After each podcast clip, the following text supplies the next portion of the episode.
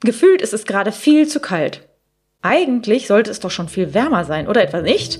Warum das Wetter so ist, wie es ist, was dahinter steckt, was die Klimakrise damit zu tun hat und ob und was wir dagegen tun können, unter anderem darüber sprechen wir in dieser Folge des Utopia Podcasts mit Diplom-Meteorologe und Buchautor Sven Plöger. Der Utopia Podcast. Einfach nachhaltig leben. Hi, ich bin die Frenzi aus der Utopia-Redaktion und freue mich sehr auf den Gast der heutigen Folge, Sven Plöger. Die meisten oder viele von euch werden Sven Plöger sicher von seinen Wetteransagen im TV her kennen oder ihm vielleicht auch unbewusst auf dem Screen schon mal begegnet sein. Der Diplom-Meteorologe und Klimaexperte ist Autor mehrerer Bücher und hält zudem regelmäßig Vorträge zum Thema Wetter und Klima. Genau darüber wollen wir heute mit ihm sprechen. Bevor wir in die Folge und das Gespräch mit Sven Plöger einsteigen, folgt hier noch der Hinweis auf den Werbepartner der heutigen Folge. Natur, anders, wirksam. Das sagt die Naturkosmetikmarke Dr. Hauschka über sich. Dort wird die innere Schönheit genauso respektiert wie die äußere Schönheit. Qualitätsbesessen produziert Dr. Hauschka seit über 50 Jahren am selben schwäbischen Standort mit Methoden, die noch weitgehend manuell sind.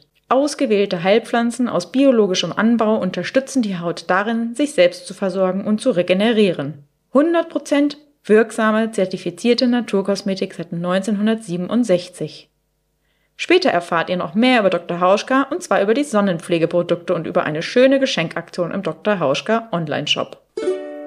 Und bevor wir jetzt einsteigen, hier noch schnell die Frage der Folge, auf die es wie immer am Ende der Folge eine Antwort gibt, nämlich, wie dünge ich Orchideen eigentlich nachhaltig? Die Antwort wird euch freuen, also bleibt bis zum Ende der Folge dran.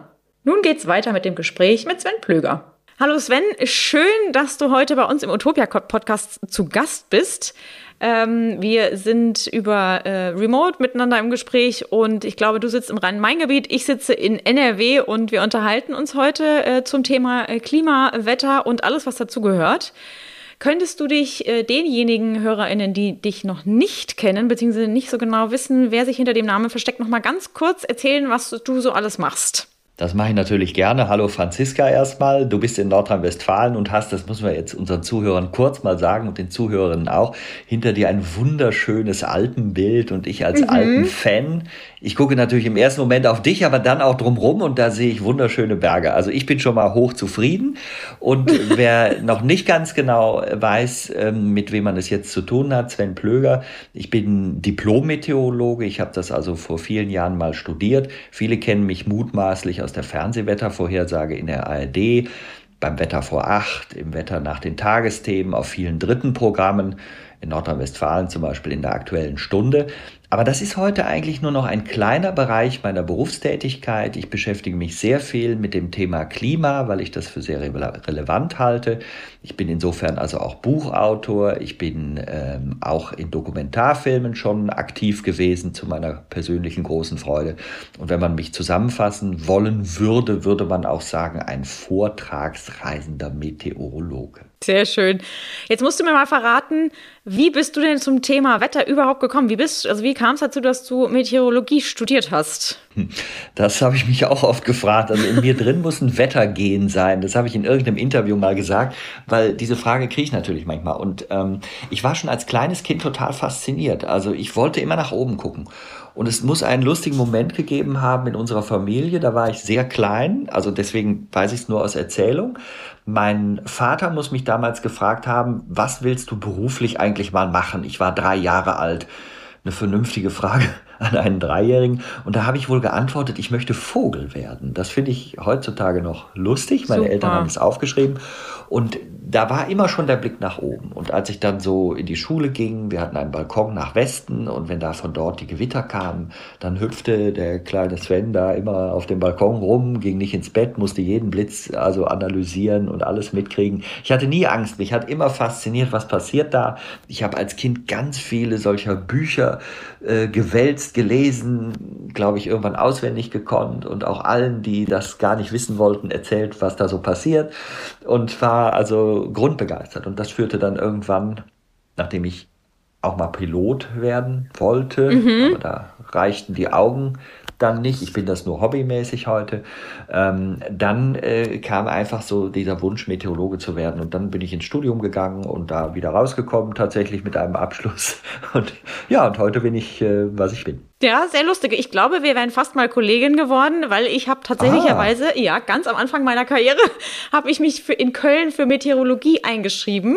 Ach, guck. Und ja, und habe tatsächlich auch ein Semester studiert und habe mich aber dann verleiten lassen und bin doch direkt zu den Medien rüber geschwenkt.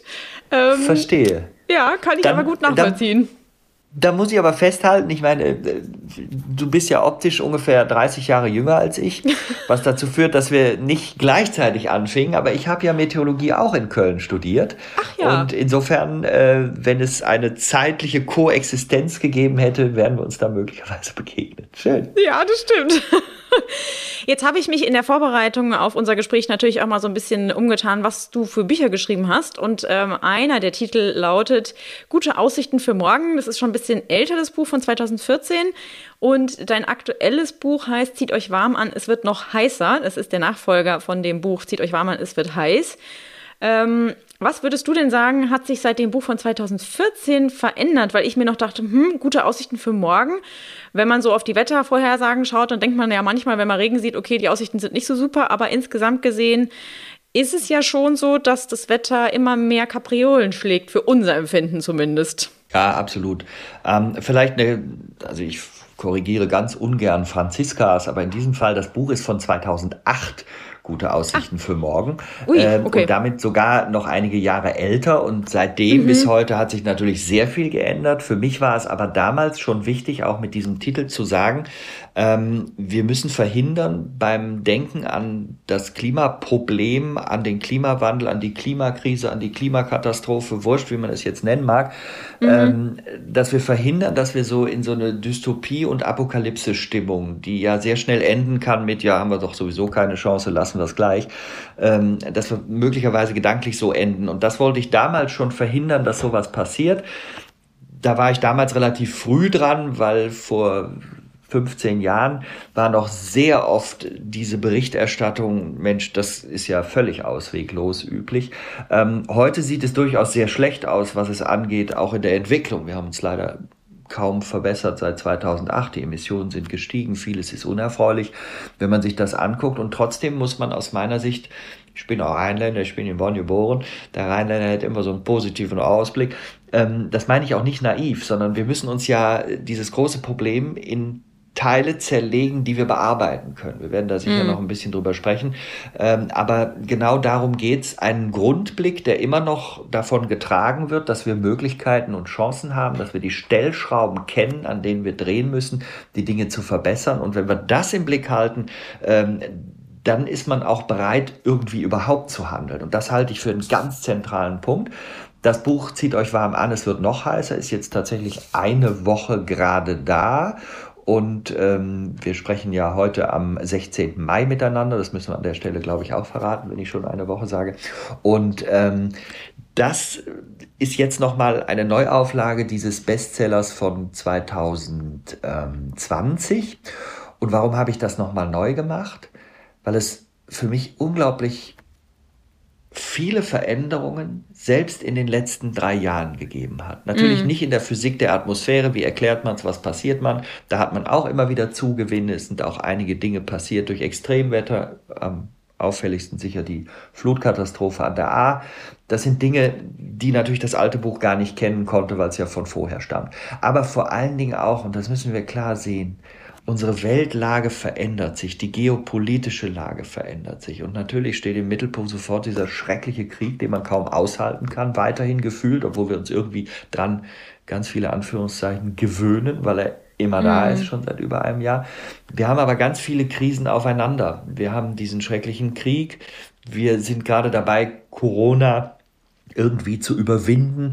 Wir haben plötzlich das Problem der Inflation, wir haben die Energiekrise, über allem thront die Klimakrise. Man kommt gefühlt aus diesem Krisenmodus nicht mehr raus. Und ähm, das äh, führt ja auch zu Unsicherheiten. Ne? wir Menschen, wir kontrollieren ja gern unser Umfeld. Und wenn so viele Krisen gleichzeitig stattfinden und wir deren Ende auch nicht kennen, auch spüren, das können wir nicht sequenziell bearbeiten. Die sind alle gleichzeitig, die verlangen alle gleichzeitig nach Bearbeitung. Dann haben wir Angst vor Kontrollverlust. Äh, wenn man aber Angst hat, dann sind Beschlüsse unter Angst oft sehr schlecht und sehr ungeeignet, äh, Lösungen für komplexe Themen zu finden. Und in dieser Gemengelage habe ich einfach gespürt und gefühlt, ähm, dass selbst ein drei Jahre altes Buch, was im inhaltlichen Fundament weiterhin fundiert ist, ganz neue Gesichtspunkte braucht und die äh, sind da jetzt aufgeschrieben. Unter anderem wichtig war mir auch das Herangehen ans Thema Technik.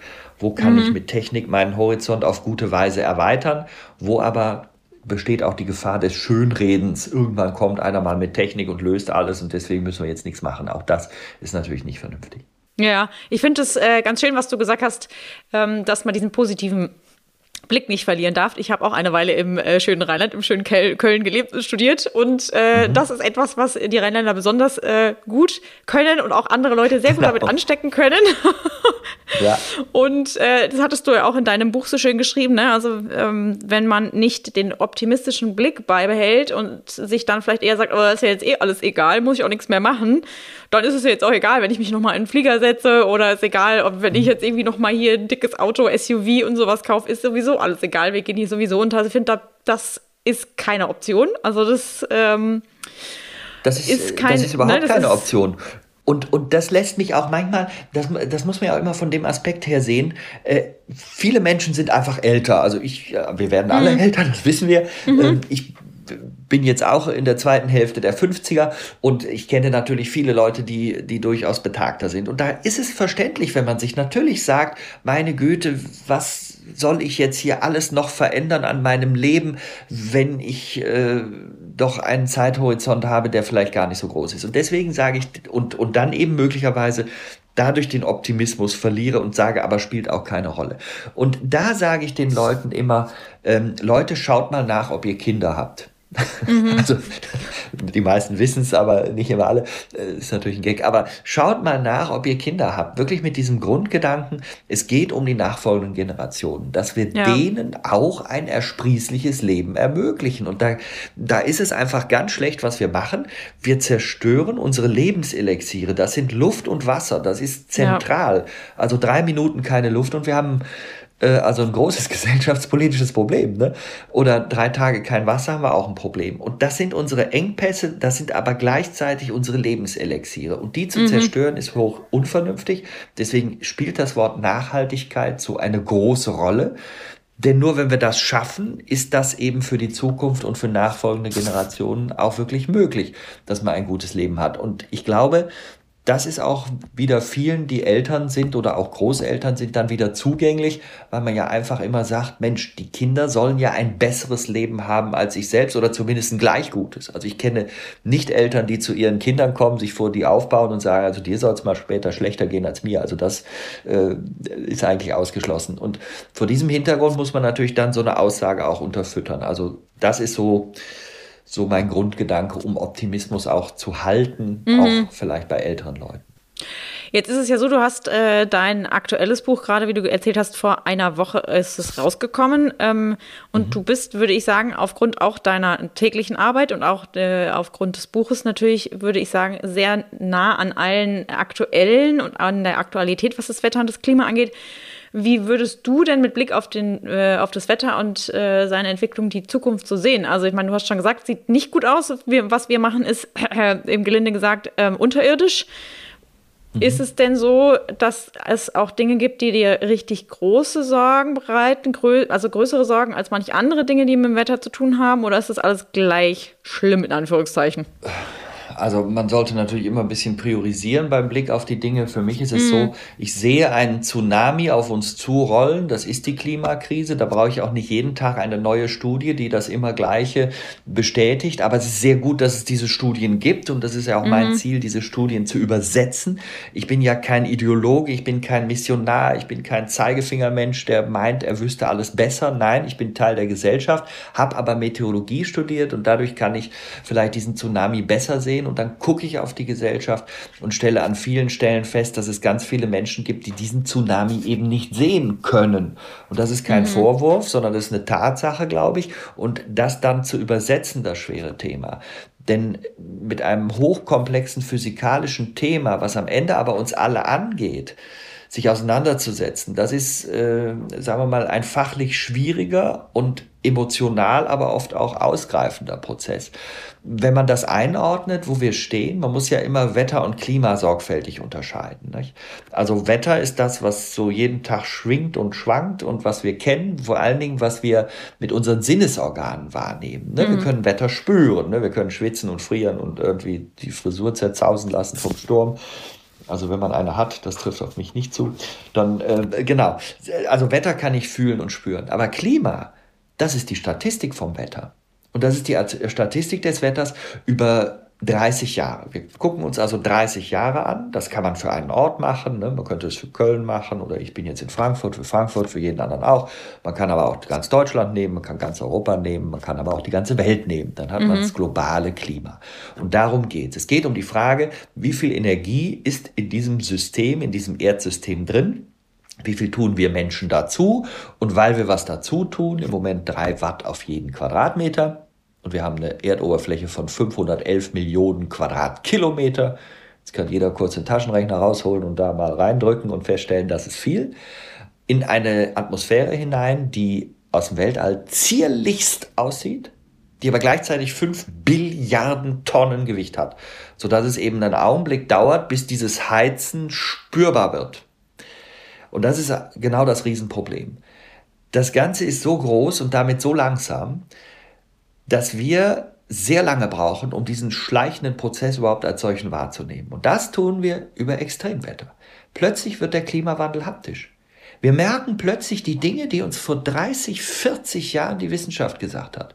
Wenn man alte Fernsehsendungen mit Heumer von Dittfurt, damals großer Fernsehjournalist des ZDF, der hat uns die Wissenschaft nahegebracht, habe ich jetzt jüngst wieder eine Sendung gesehen von 1978.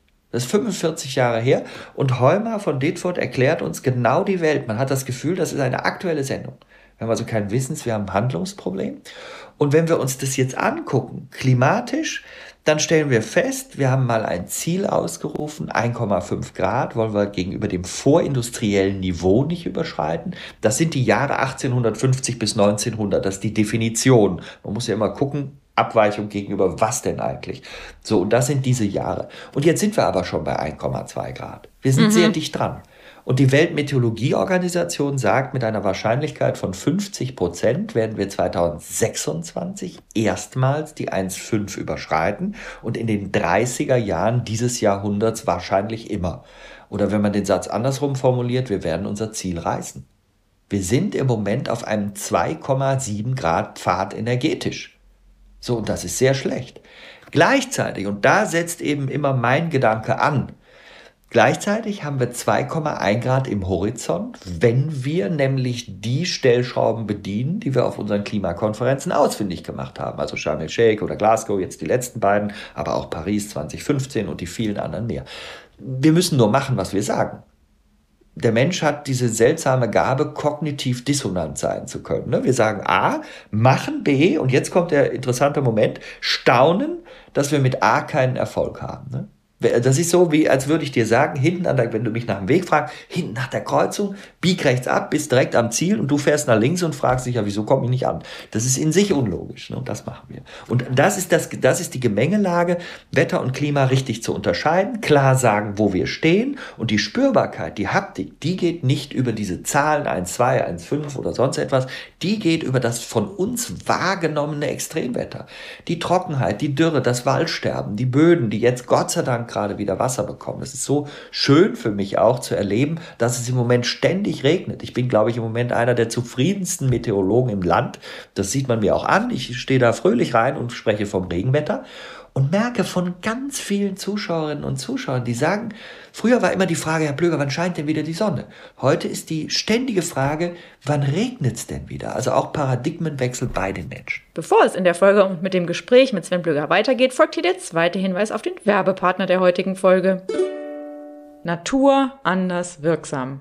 Diesen Grundsatz verfolgt die Naturkosmetikmarke Dr. Hauschka auch bei ihren konsequent mineralischen Sonnencremes. Dort wird Wert gelegt auf einen gesunden Umgang mit dem Sonnenlicht.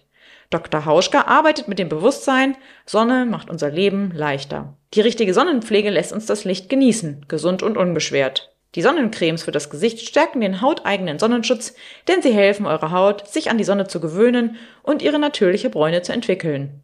So wird die Haut geschützt, ohne ihr das lebenswichtige Sonnenlicht zu nehmen. Damit wir in Balance bleiben. Mit der Sonne, mit der Natur und mit uns.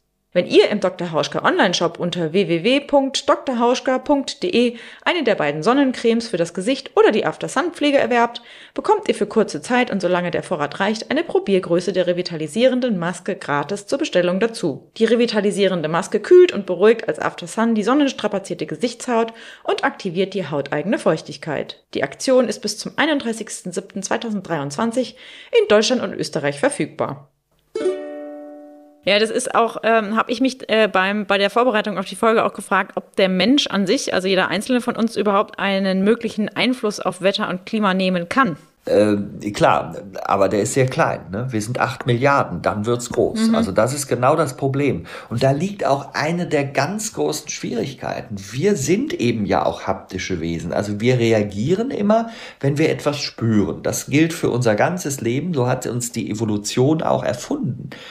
Aber jetzt sind unsere Anteile von jedem Einzelnen, von dir, von mir, von all unseren Zuhörerinnen und Zuhörern und so weiter, ja sehr klein. Das heißt, ich sehe weder den Schaden, den ich anrichte, noch wenn ich mich besonders klimafreundlich verhalte, möglicherweise auch an der einen oder anderen Stelle dafür einschränke, meinen Erfolg. Ich sehe grundsätzlich immer nichts. Erst über einen längeren Zeitraum von einigen Jahrzehnten auch das nur als Vermeidung von weiteren Unheil, von weiterem Unheil, sehe ich, wenn wir heute sehr aktiv werden, dass noch schlimmere Dinge vermieden werden. Aber äh, dieses Vermeiden von zukünftigen Schäden das ist eine Sache, die, die uns in unserer direkten Wahrnehmung oft nicht bewegt. Und wir müssen mhm. sehen, die Evolution, die hat uns natürlich auch, und das ist auch eine große Schwierigkeit, die Evolution hat uns erfunden als kräftesparende, energiesparende Wesen. Das ist die berühmte Säbelzahntiger-Geschichte. Ne? Da kommt der Säbelzahntiger, wenn ich viel Kraft und Energie habe, kann ich weg und das ist gut, weil sonst bin ich tot. Also ist Energiesparen sehr, sehr vernünftig.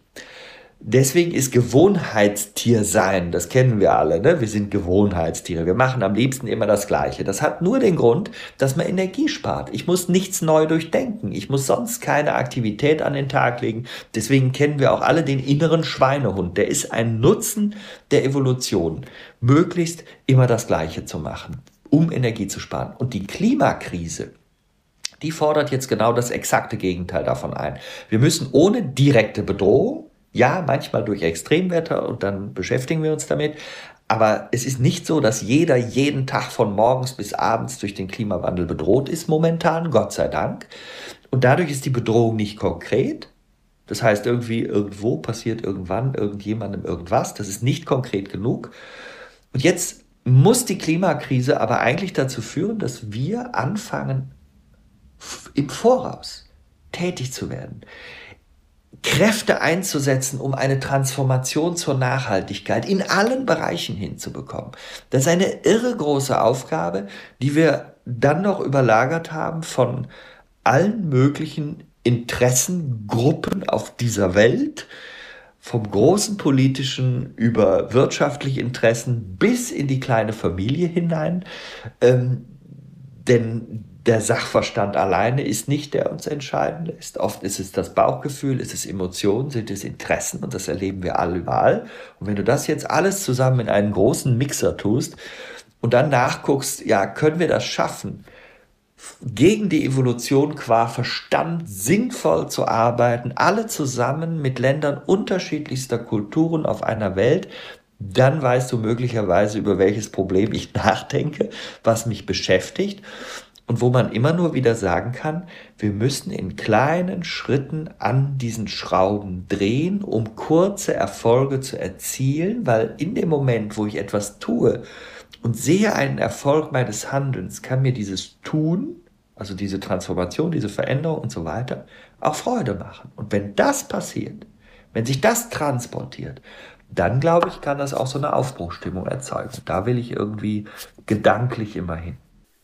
Ja, total. Also ich äh, bin normalerweise ja in München verortet und wir hatten vor einigen, ich glaube, das ist jetzt ein oder zwei Wochen her, da gab es äh, eine Reihe von Gewittern und ich glaube in meinem, also ich mag Gewitter auch sehr, sehr gerne. Ich habe da überhaupt keine Angst, sondern ich gucke mir immer gerne den Himmel an. Ich muss zugeben, ich stehe jetzt nicht unbedingt auf der Straße und halte eine Gabel nach oben, damit der Blitz in mich einschlägt oder so. Aber sehr gut. Äh, ich finde es immer sehr faszinierend. Ja, sehr unvernünftig. ähm, bin, ich bin immer sehr fasziniert. Und da hatten wir an einem Abend, es war wirklich, es hat angefangen äh, zu donnern und dann hat es überhaupt nicht mehr aufgehört zu donnern. Also es hat gedonnert und geblitzt, es war richtig Disco mhm. am Himmel. Zeitgleich ging ein mhm. Regen runter, dass ich mir gedacht, okay, es dauert nicht mehr lange, die mhm. Straße steht unter Wasser. Das war dann tatsächlich auch so. Es hat angefangen zu hageln.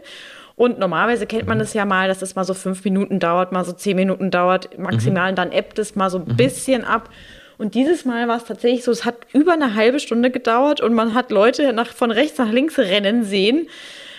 Und ich finde, daran merkt man schon auch, auch in den kleinen Dingen, ne, also Thema oder Stichwort Bauchgefühl, irgendwas ist da gar nicht in Ordnung. Und ich glaube schon auch, ja, die meisten Menschen wissen wahrscheinlich schon auch, dass sie irgendwas machen müssten, dass man irgendetwas machen müsste, aber das ist halt so unkonkret, ne? wie du eben auch gesagt hast, das ist einfach auch nicht so fassbar.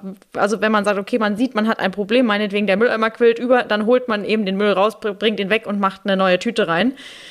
Beim Wetter oder beim Klima ist es ja nun so, wir sind, man fühlt sich so ein bisschen ausgeliefert und man fühlt sich irgendwie so ein bisschen äh, auf die Hilfe von anderen angewiesen, damit man irgendwas tun kann und was wäre in deiner Meinung nach etwas, was passieren müsste unbedingt, damit sich das Ganze verbessert? Oder? Weil du schon gesagt hast, der Mensch als einzelne Person oder als einzelnes Individuum hat relativ wenig Möglichkeiten an der Hand. Mhm.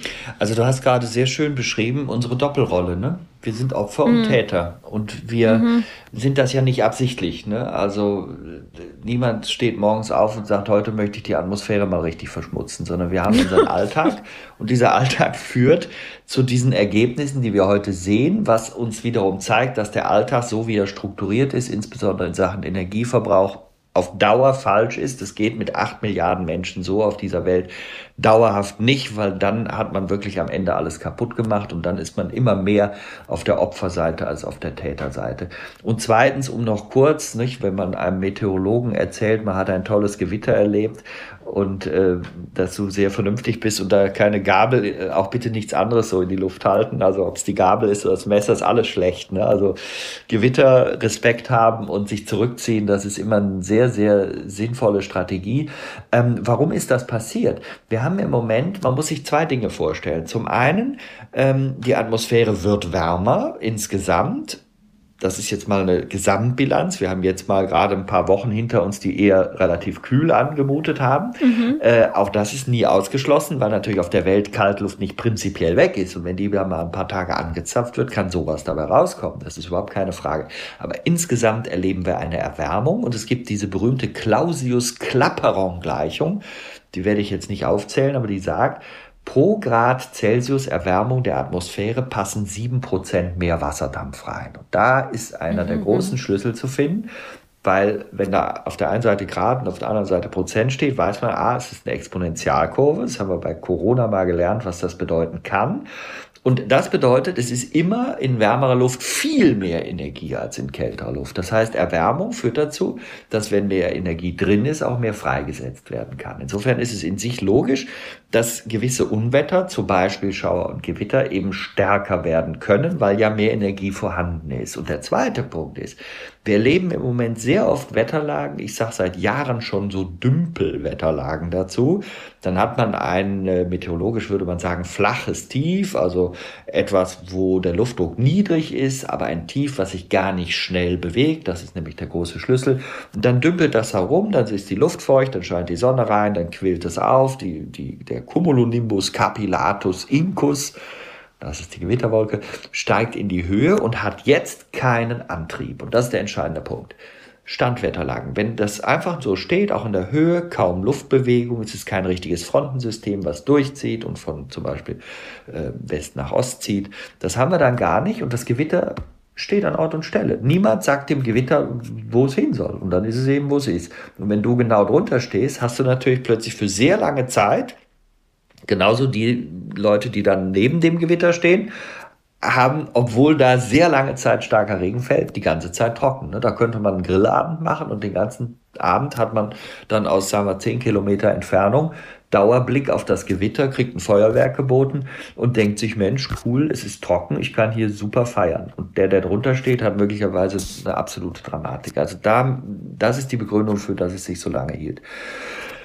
Was wir machen müssen, Das ist ein, ein Riesenkatalog. Deswegen habe ich auch das Buch, es zieht euch warm an, es wird noch heißer geschrieben, weil das einen ausführlichen Teil hat, der auch das behandelt. Die Idee des Buches war so ein bisschen die Metaebene aufzumachen, um wirklich mal aus dieser medialen Schnipselwelt rauszukommen, in der wir uns befinden. Jeden Tag eine neue Nachricht ohne Einordnung. Das ist so eine Informationsflut, die manchmal eher verwirren als orientieren kann. Deswegen diese Metaebene zuerst. Dann, ein Meteorologe kann nicht anders, schaut auf die Punkte, die er erklären möchte. Das ist ja das für mich Wichtigste, erklärbar sein, aus meinem Metier übersetzen und dann eben zu überlegen, wo sind die Stellschrauben. Und das ist ein großer Teil des Buches und da gibt es sehr, sehr viele, auch viel mehr, als man sich vielleicht so vorstellen kann. Der entscheidende Punkt ist, wir, wir, müssen das auf verschiedenen Ebenen tun. Ne? Natürlich brauchen wir auf der großen politischen Ebene im Grunde ja die Idee, ähm, es gibt immer einen Unterschied zwischen Theorie und Praxis, aber im Grunde brauchen wir die Idee, wir müssen eine Welt konzeptionieren, wo derjenige, der die Umwelt verschmutzt, nicht reicher werden darf als der, der sie sauber hält. Das ist ein sehr einfacher, sehr banaler Satz, aber würden wir eine weltweite Verabredung hinbekommen darüber, dann würden viele Umgehungstatbestände, was auch immer sie sind, die aber zu sehr hohen Geldeinnahmen führen können, nicht mehr stattfinden, weil sie sich grundsätzlich gegen die Wirklichkeit nicht lohnen. Und ähm, deswegen brauchen wir politische Rahmenbedingungen. Wenn wir also keine großen Rahmenbedingungen haben, dann wird der Einzelne immer noch etwas tun können. Und das ist auch gut und das muss auch so sein. Aber dann ist das große Ziel, wirklich in den Emissionen so zu runterzukommen, zurückzukommen, dass man vielleicht diese 1,5 Grad nach so einer Art Peak and Decline, das ist im Moment das, was auch die Szenarien zeigen, Peak and Decline überschreiten und dann wieder zurückgehen, dass wir das vielleicht noch im Visier haben können. Das heißt, ähm, wo ich ein bisschen die Gefahr sehe, ist, dass Menschen sagen, na ja, äh, die politischen Rahmenbedingungen sind so schlecht, da lohnt es sich gar nicht, meinen kleinen Anteil einzubringen, spielt eh keine Rolle. Und deswegen warte ich mal ab. Ich finde das Thema wichtig, aber ich warte ab. Und wenn dann die Bedingungen geschaffen sind, dass alles gut ist, dann werde ich mit einsteigen. Das ist der Fehler. Deswegen ähm, mhm. gibt es ganz viele kleine Bereiche, wo jeder natürlich tätig werden kann. Sehr unterschiedlich individuell nach der eigenen Lebenslage. Die ist, die ist ganz verschieden. Jetzt haben wir ja gerade schon gesagt, oder beziehungsweise du hast gerade schon gesagt, ist, dass du dich sehr darüber freust, dass es aktuell so viel regnet. Mir geht es da ähnlich, weil ich immer denke, also ich kann mir ja einen Regenschirm aufspannen, einen Gummistiefel anziehen und einen Regenmantel noch dazu mhm. und bleibe trocken. Meistens kommt es ja sowieso nur auf die äh, Klamotte an, aber für die Natur ist es einfach unglaublich wichtig, vor allem nach den letzten so wahnsinnig trockenen Jahren. Und eine äh, Wetterkollegin von dir hat äh, vor kurzem abends, kurz vor der Tagesschau, äh, tatsächlich auch erklärt, dass viele Leute der Meinung sind, dass der Mai dieses Jahr viel zu kalt und viel zu wenig warm und viel zu wenig sonnig ist. Und sie hat dann gesagt, nein, es ist eigentlich genau richtig, so wie der Mai ist. Ähm, es kommt halt äh, davon, dass die letzten Mai-Monate äh, der letzten Jahre tatsächlich ja oft mit äh, fast affenartiger Hitze irgendwie daher spaziert sind und wir uns im Freibad mit Eis gewähnt haben. Und natürlich möchten die Menschen, verstehe ich auch, äh, gerne bei Sonnenschein draußen herumspazieren und nicht gefühlt äh, im roten Gummiboot äh, von zu Hause in die Schule fahren. Also das ist irgendwie auch klar. Ne? Der Mensch ist, wie du ja schon gesagt hast, ein Gewohnheitstier und mag es gerne gut und gemütlich, aber es gibt ja auch immer wieder noch Leute, die trotz all den Dingen, die sich hier so abspielen, wettermäßig und auch klimamäßig und auch, äh, ne, was man in den Nachrichten sieht, ähm, wenn es um Klima und Wetter geht, immer noch der Meinung sind, äh, dass es keine Klimakrise gibt zum Beispiel. Also da kann man sich ja die herrlichsten mhm. Diskussionen liefern. Ähm, dann hat, du hast in deinem äh, Buch, glaube ich, auch äh, ein schönes Kapitel äh, dazu, wie man mit solchen Menschen umgeht und solchen Behauptungen von wegen, es gibt mhm. keine Klimakrise, weil irgendwie ist es ja so ein bisschen, man leugnet einfach eine Tatsache, die man ja eigentlich nicht leugnen kann, weil sie ja nun mal da ist. Aber ich mhm. finde, oft ist es schwierig, als Nicht-Experte, als Nicht-Wetterexperte dann auch zu sagen, auf der und der Basis äh, und äh, auf, aufgrund von den und den Fakten äh, kann ich dir sagen, dass deine Behauptung einfach schlichtweg falsch ist. Wie würdest du sagen, geht man am besten mit solchen Menschen um, die es ja immer noch gibt? Ja, also man muss vielleicht am Anfang kurz den Satz formulieren, dass es überraschend wenige sind, sie sind aber überraschend laut. Ja. Deswegen ja. ist mein, mein großer Punkt auch am Anfang, wir sollten die Zeit beschränken, die wir ihnen zugestehen. Also ich ja. äh, glaube, wir müssen uns viel mehr mit den Leuten beschäftigen, die wirklich noch ein Bedürfnis haben, Dinge erklärt zu bekommen, die mhm. Äh, das Bedürfnis haben, Ideen genannt zu bekommen, denen völlig klar ist, dass wir ein Problem haben, die manchmal aber so verunsichert sind, was das jetzt für sie bedeuten könnte, dass man hier und zwar nicht unbedingt mit erhobenem Zeigefinger und Ratschlägen, sondern mit Ideen, mit Informationen. Praktisch, dass es aus der inneren Haltung, ich glaube, wir müssen Haltung transportieren. Das sehe ich auch als Hauptaufgabe an. Haltung die auf Verstand, Verständnis der Zusammenhänge beruht. Wenn wir das transportieren können, sodass die Menschen von innen heraus sagen, Mensch, hier muss ich tätig werden, hier kann ich tätig werden. So ein lustiges Wort, was mal entstanden ist, war Flugscham, ähm, dass man dann aus der Flugscham, aus der Erkenntnis, ich sollte diesen Flug jetzt vielleicht eigentlich nicht machen, ähm, setze mich aber trotzdem rein und schäme mich, vielleicht ein, eine Verhaltensänderung an der einen oder anderen Stelle macht. Übrigens ausdrücklich bin ich ich nicht dafür, dass niemand jemals mehr fliegt und dass man das alles mit Vorwürfen tituliert und dass man auch den Leuten sagt, die so ein bisschen klimafreundlich anfangen zu sein, naja, du bist ja noch gar nicht perfekt, also darfst du dich gar nicht äußern. All diese Sachen sollten wir nicht tun, sondern äh, Haltung transportieren. Die wenigen, die aus den verschiedensten Gründen heraus das einfach ablehnen, da können äh, Gründe hinterstecken, wo man die Physik einfach nicht versteht oder verstehen will. Da können natürlich auch Geschäftsmodelle und monetäre Ideen dahinter stehen. Da kann äh, auch so ein Aufmerksamkeitswunsch dahinter stehen. Also da sind ganz viele Gründe. Bei ganz vielen ist es auch einfach der Wunsch, kognitiv konsonant zu bleiben. Das ist nämlich folgender Punkt. In dem Moment, wo ich anerkenne, dass da ein großes Problem herrscht und dadurch, dass die Wissenschaft klar sagt, wir Menschen sind das, es lässt sich, was wir im Moment erleben, auch tatsächlich ohne uns Menschen nicht erklären in dieser Geschwindigkeit, der Klimawandel. Das heißt, in dem Moment, wo ich diese Erkenntnis habe, dass da ein Problem vorliegt, was mit mir zu tun hat, kann ich zwei Dinge tun. Ich kann entweder für mich beschließen, ja, da ist ein Riesenproblem, ich muss für mich Konsequenzen ziehen und ändere mich und nehme diese Dinge an. Das ist die vernünftige Art. Äh, dann bin ich kognitiv wieder konsonant. Aha, Problem, Problem erkannt, ich ändere mich, also werde ich innerlich wieder konsonant. Das möchten wir Menschen. Ne? Wir haben lauter äh, widerstrebende Kognitionen. Nicht? Also jeden Tag prallt ja ganz viel auf uns ein. Und das muss bei der Menge immer mal wieder widersprüchlich sein. Und wir lösen das auf, indem wir dann äh, für uns bestimmte Dinge wichtiger oder unwichtiger sehen oder uns auch entscheiden müssen. Äh, wir machen es so oder wir machen es so. Das ist den ganzen Tag notwendig, kognitiv konsonant Dissonanz zu werden, ständig Dissonanz zu bleiben. Das können wir verrückterweise, aber das ist ist ein Unwohlsein. Also ich kann diese Lösung finden oder ich kann die andere Lösung finden.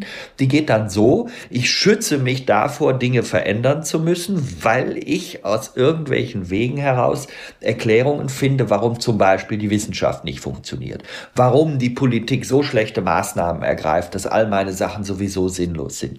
Und wenn ich dann diese Dinge alle vor mir hertrage und mir äh, qua eigenem Glauben, möglicherweise auch dem Glauben an meine eigene Erzählung. Das ist übrigens physikalisch immer interessant, wenn man in dem Physikunterricht viele Jahre vielleicht da nicht seine Neigung hatte oder nicht aufgepasst hat oder gar nicht teilgenommen hat und sich mal sein eigenes Bild aufbaut, ohne den Mittelteil, den wichtigen und schwierigen zu kennen, dann fällt das sehr viel leichter mit Fantasie, ne? also Physik durch Fantasie ersetzen, fängt beides mit pH an, also Fantasie früher jedenfalls noch auch, jetzt heute mit F.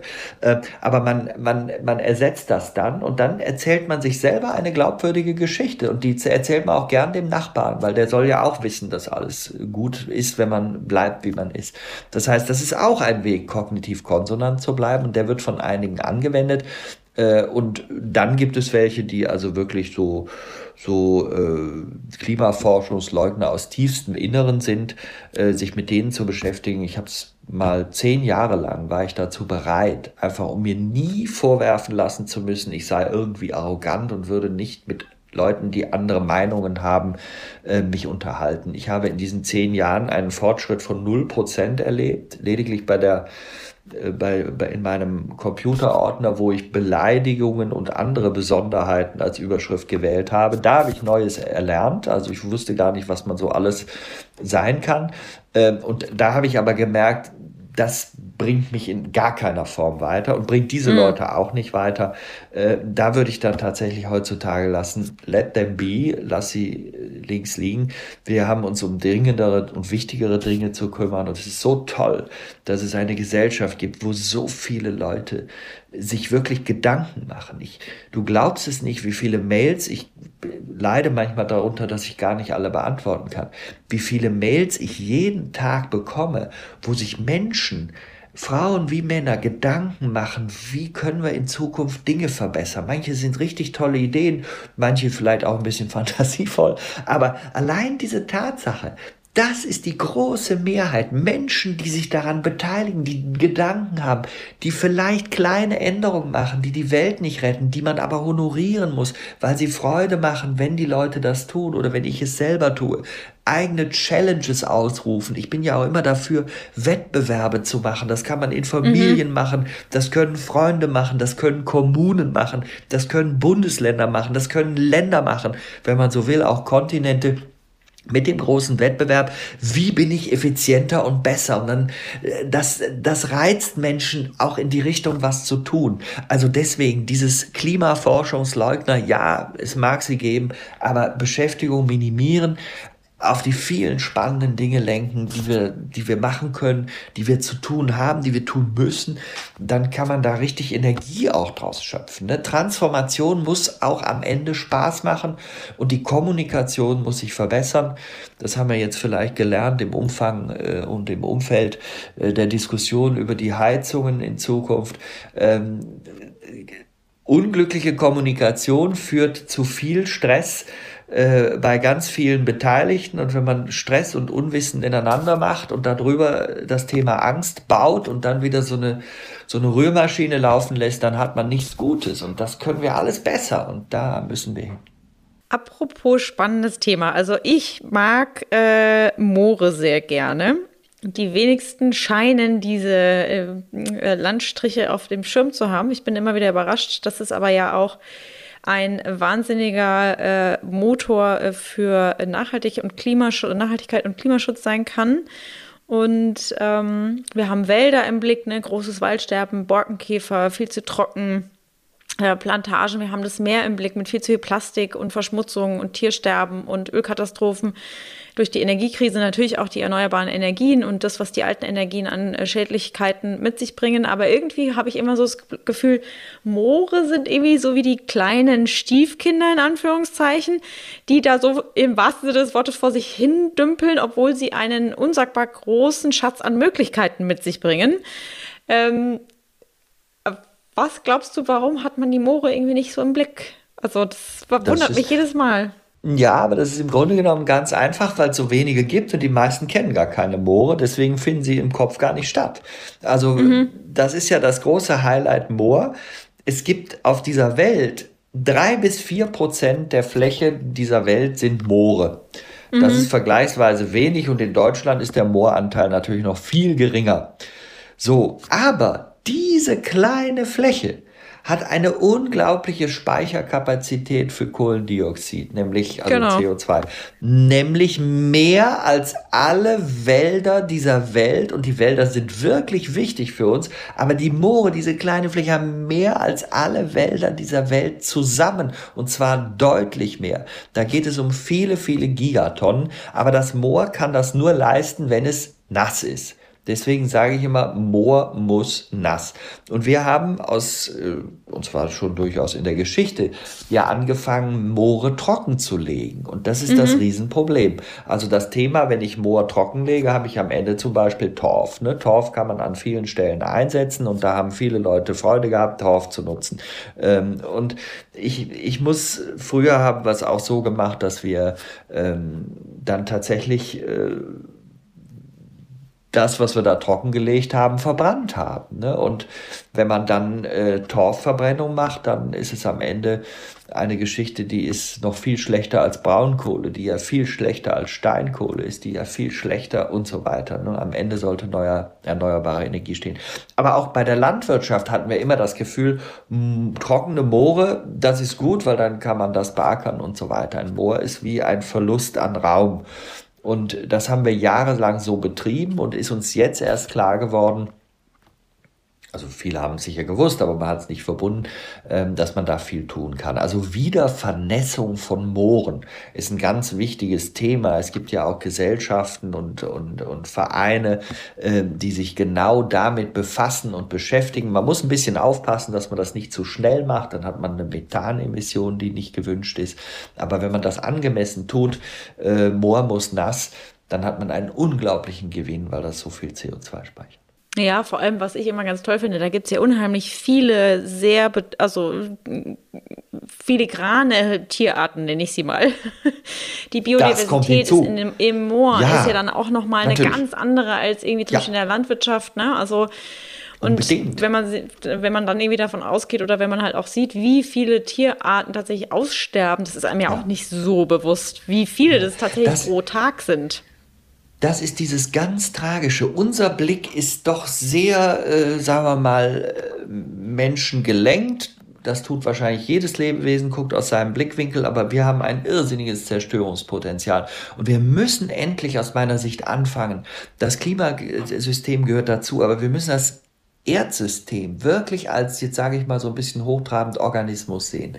Es mhm. ist wirklich ein Zusammenwirkung, Zusammenwirken verschiedenster Sphären. Da ist die Atmosphäre mit der Luft, da ist die Hydrosphäre mit dem Wasser, da ist die Biosphäre. Wir gehören dazu. Wir sind kein Fremdkörper, aber wir verhalten uns manchmal so. Da ist die Kryosphäre, alles mit Eis. Da ist die Lithosphäre, alles mit Gestein.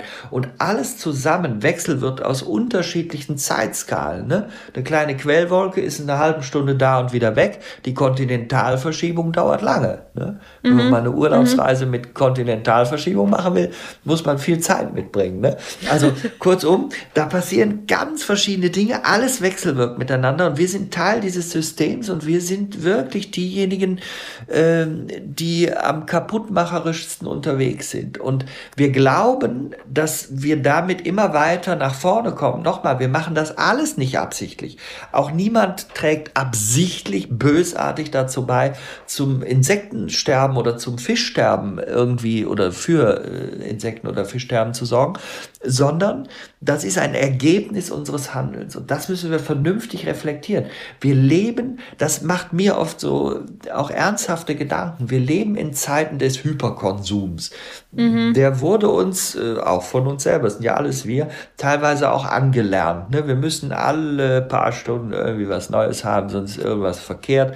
Alles ist materiell ähm, und das führt nachher zu einem schneller, höher, weiter, mehr. Wir drehen uns in einem Hamsterrad und ich frage mich seit Jahren, Wer sagt uns, dass dieses Hamsterrad mit all seiner Zerstörung, die es nach sich zieht, eben durch diesen Hyperkonsum, das Beste für uns ist, was denkbar ist? Äh, wir haben eine Zunahme an Burnout-Erkrankungen. Wir haben eine Zunahme an Leuten, die beklagen ihre stressige Alltagssituation.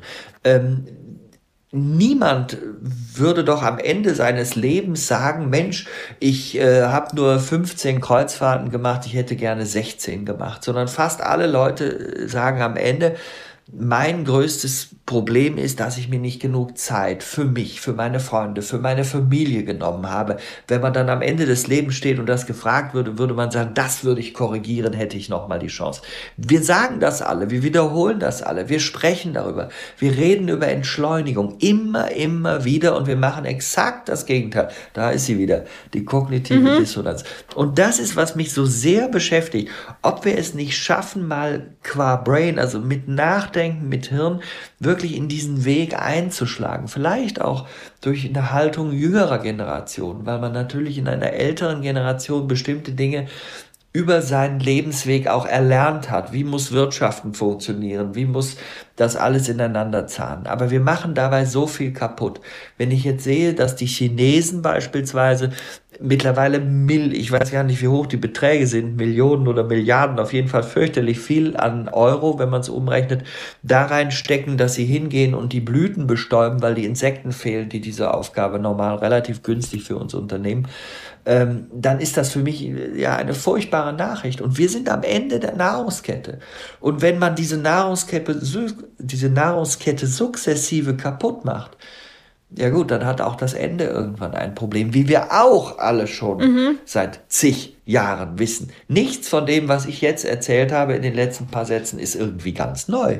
Aber wir sollten es mal wirklich neu reflektieren. Und da denke ich viel drüber nach, wie, wie kann man das mal transportieren, dass wir wegkommen von dem Ewiggleichen. Ja, finde ich, also finde ich, ist äh, enorm wichtig, weil man hat sich sozusagen quasi, auch das in Anführungszeichen äh, zu setzen, daran gewöhnt, dass man irgendwie mhm. sagt, ne, wir hören das jetzt schon die ganze Zeit und wir müssen irgendwas tun und man kommt aber irgendwie nicht darüber hinaus. Also über dieses, wir müssen was tun und dann passiert mhm. genau nichts. Das ist der, da ist die Evolution, da ist der innere Schweinehund, da ist die Evolution, da hakt genau der Punkt ein, der uns so als Erfindung wirklich mitgegeben wurde.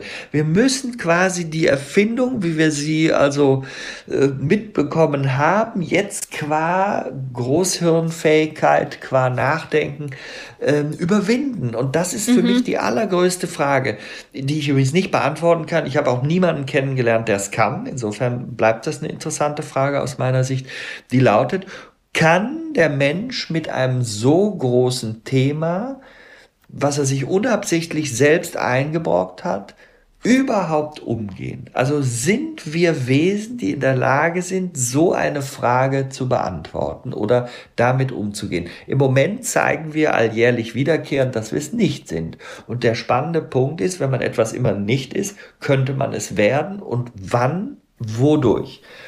Das mhm. sind Überlegungen. Ist es vielleicht die zunehmende Bedrohung durch Extremwetter? Ist es der Blick auf menschliches Leid, wie bei der Flutkatastrophe im Ahrtal? Ich würde fürchten, dass es das nicht ist. Ich würde fürchten, dass dann dafür so viele Unwetter da sein müssten, dass man tatsächlich rein physikalisch argumentieren muss, jetzt sind wir zu spät. Ist es vielleicht aber auch die Thematik Kosten. Es gibt ganz mhm. viele Studien von Ökonomen. Ich bin ja keiner, ich bin Meteorologe, aber ich kann die zitieren. Die sagen, zwei bis elf Euro müssen wir in jeden Euro stecken, den wir jetzt nicht in den Klimaschutz investieren. Also wenn man es umdreht, selbst die konservativste Variante 2 ist eine Verdopplung. Das heißt, irgendwann kommen wir durch das Extremwetter an einen Punkt, wo wir die Schäden, die erzeugt werden, einfach und selbst wenn wir alle Volkswirtschaften dieser Welt zusammentun, nicht mehr werden zahlen können. Ist das der Punkt, wo wir umsteuern? Ist es vielleicht der Punkt, dass junge Menschen durch anderes denken und wenn sie dann in die Verantwortlichkeiten in der Politik kommen, so dass denn hoffentlich so weitergeht, dass wir äh, wirklich Demokratie ehren und feststellen, dass das nicht umsonst zu haben ist, dass wir das verteidigen müssen, dass wir dadurch ganz große Freiheiten genießen, die man in Diktatoren, äh, in Diktaturen nicht genießen kann. Wenn wir das erkennen, kann es dann sein, dass junge Menschen durch andere Denkweisen auch politische Entscheidungen treffen, die anders sind. Kann es aber auch vielleicht sein, dass wirklich eine technische Erfindung uns an der einen oder anderen Stelle weiterbringt. Ich bin ganz, ganz doll dagegen, Technik zu verteufeln. Ich bin aber dagegen, Technik anzuwenden als Schönredeinstrument ja, irgendwann wird einer was finden, mhm. bald können wir Kernfusionen, dann, wenn wir die haben, dann ist ja alles unproblematisch, dann können wir doch jetzt weitermachen wie bisher. Man muss sehr differenziert denken. Aber das sind alles verschiedene Steps, die, wenn sich da was ändert, vielleicht dazu führen, dass man am Ende diese Frage wird beantworten können. Aber im Moment, ich kann es nicht und äh, vielleicht kann es ja jemand, die oder den würde ich sehr gern kennenlernen. Genau, er möge sich bitte melden, wenn er diese Folge hört.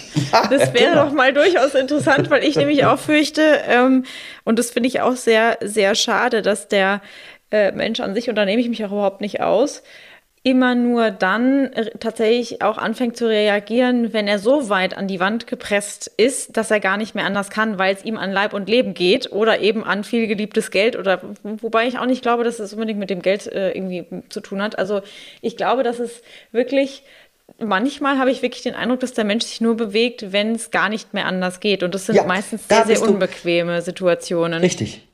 Da bist du beim Säbelzahntiger. Das ist die Evolution. Die hat uns exakt, das ist genau die Wiedergabe dessen, was die Evolution sagt. Mache mhm. lange nichts, spare deine Energie und wenn die Bedrohung unendlich groß wird, der Säbelzahntiger ist da, dann rennen. dann rennen, genau. Das ist dann die Idee und dann reagiere ich ganz intensiv und stark. Dann ist die Haptik nämlich sehr groß. Wenn ich dann nicht reagiere, ist das Problem sehr, sehr, ähm, also ja, riesig, beziehungsweise ich bin tot. Folgen sind, dass wir genau so agieren. Und genau das ist es, was wir überwinden müssten, im Moment aber im großen Stil nicht können. Ein Satz möchte ich trotzdem noch sagen, der heißt, einiges haben wir auch schon geschafft. Wir müssen, wenn wir diese Dinge beleuchten, ähm, und das haben wir jetzt ja in der letzten, glaube ich, bald Stunde ausführlich ja schon auch ein bisschen gemacht, eine Erzählung gehört auch dazu. Ich glaube, die ist auch wichtig, um Hoffnung äh, zu erhalten. Nicht nur, dass wir die Stellschrauben kennen, das habe ich vorhin gesagt, sondern dass wir einiges schon verbessert haben. Wir dürfen uns auch erzählen, dass wir es in Europa geschafft haben, die CO2-Emissionen tatsächlich um 30 Prozent äh, zu reduzieren äh, gegenüber dem, was wir noch Anfang der 90er, Ende der 80er erlebt haben.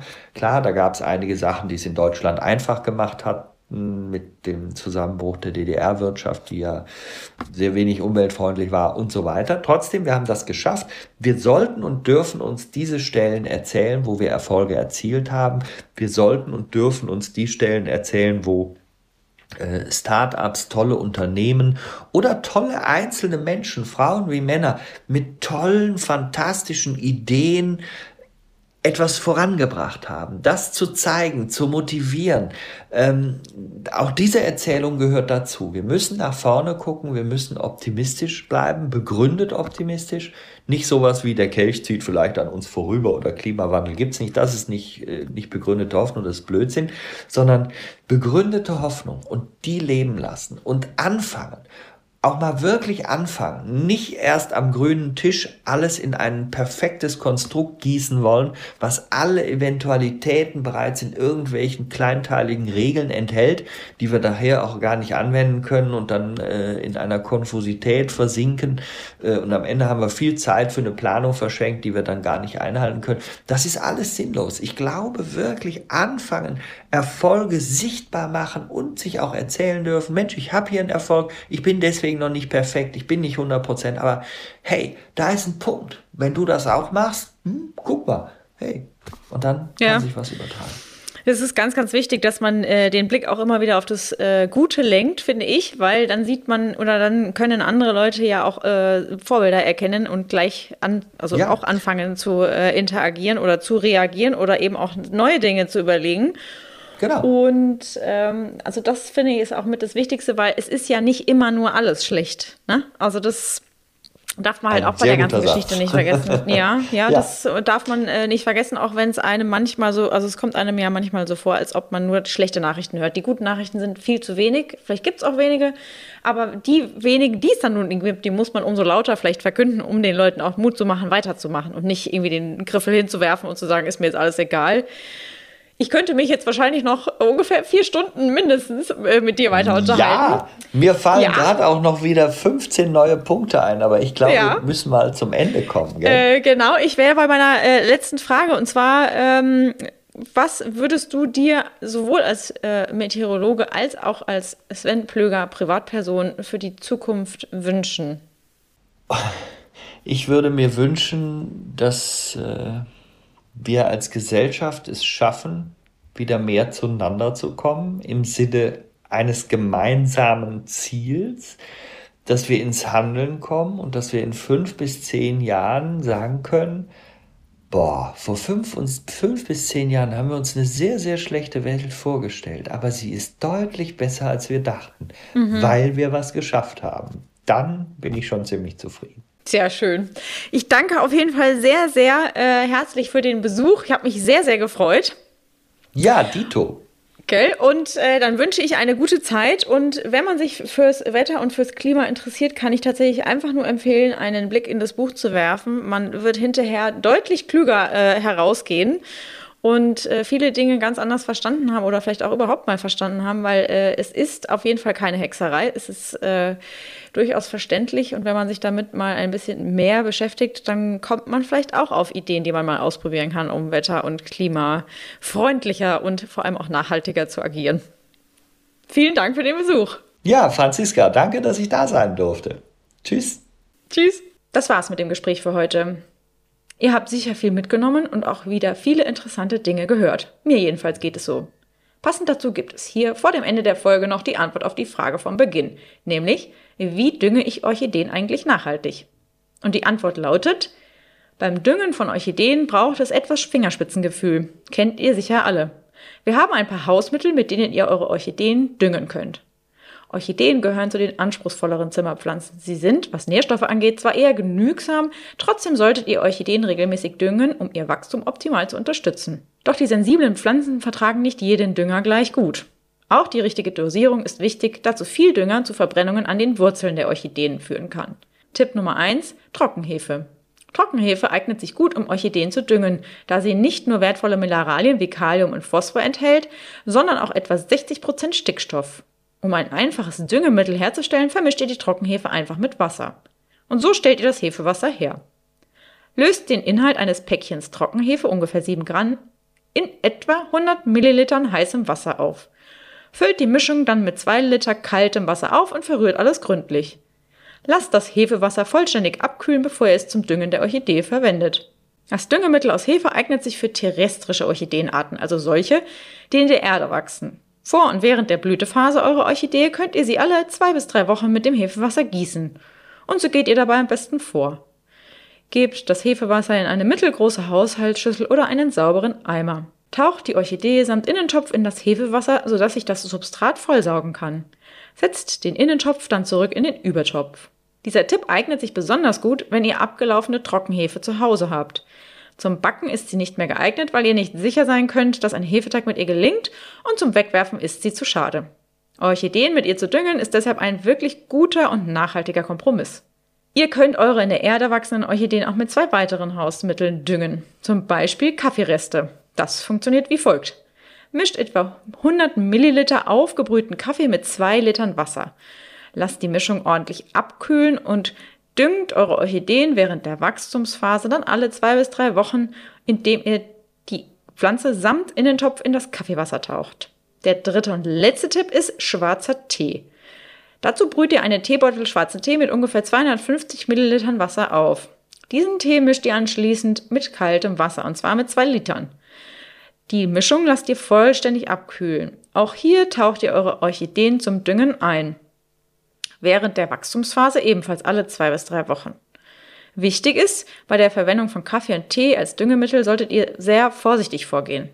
Beobachtet eure Orchidee nach der ersten Anwendung ganz genau. Sollten in den auf die Düngung folgenden Tagen keine Veränderungen wie beispielsweise welke Blätter zu sehen sein, könnt ihr die Hausmittel ohne Bedenken weiterverwenden. Ein letzter Tipp. Die sicherste Düngealternative zu Hausmitteln sind spezielle Orchideendünger, die meistens als Flüssigdünger angeboten werden. Diese findet ihr im gut sortierten Gartenfachhandel oder im Baumarkt. Die genaue Anleitung zum Düngen eurer Orchideen packen wir euch natürlich wie immer in die Shownotes zur Folge.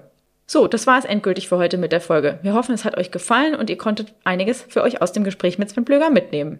Wenn euch die Folge gefallen hat, abonniert doch gerne unseren Podcast in eurer Podcast-App. Auch über eine 5-Sterne-Bewertung freuen wir uns sehr. Wenn ihr Themenideen, Wünsche oder Kritik habt, schickt uns dazu gerne eine E-Mail an podcast.utopia.de. Wir freuen uns immer über Feedback von euch. Wir sagen Tschüss und bis zum nächsten Mal. Der Utopia Podcast. Einfach nachhaltig leben.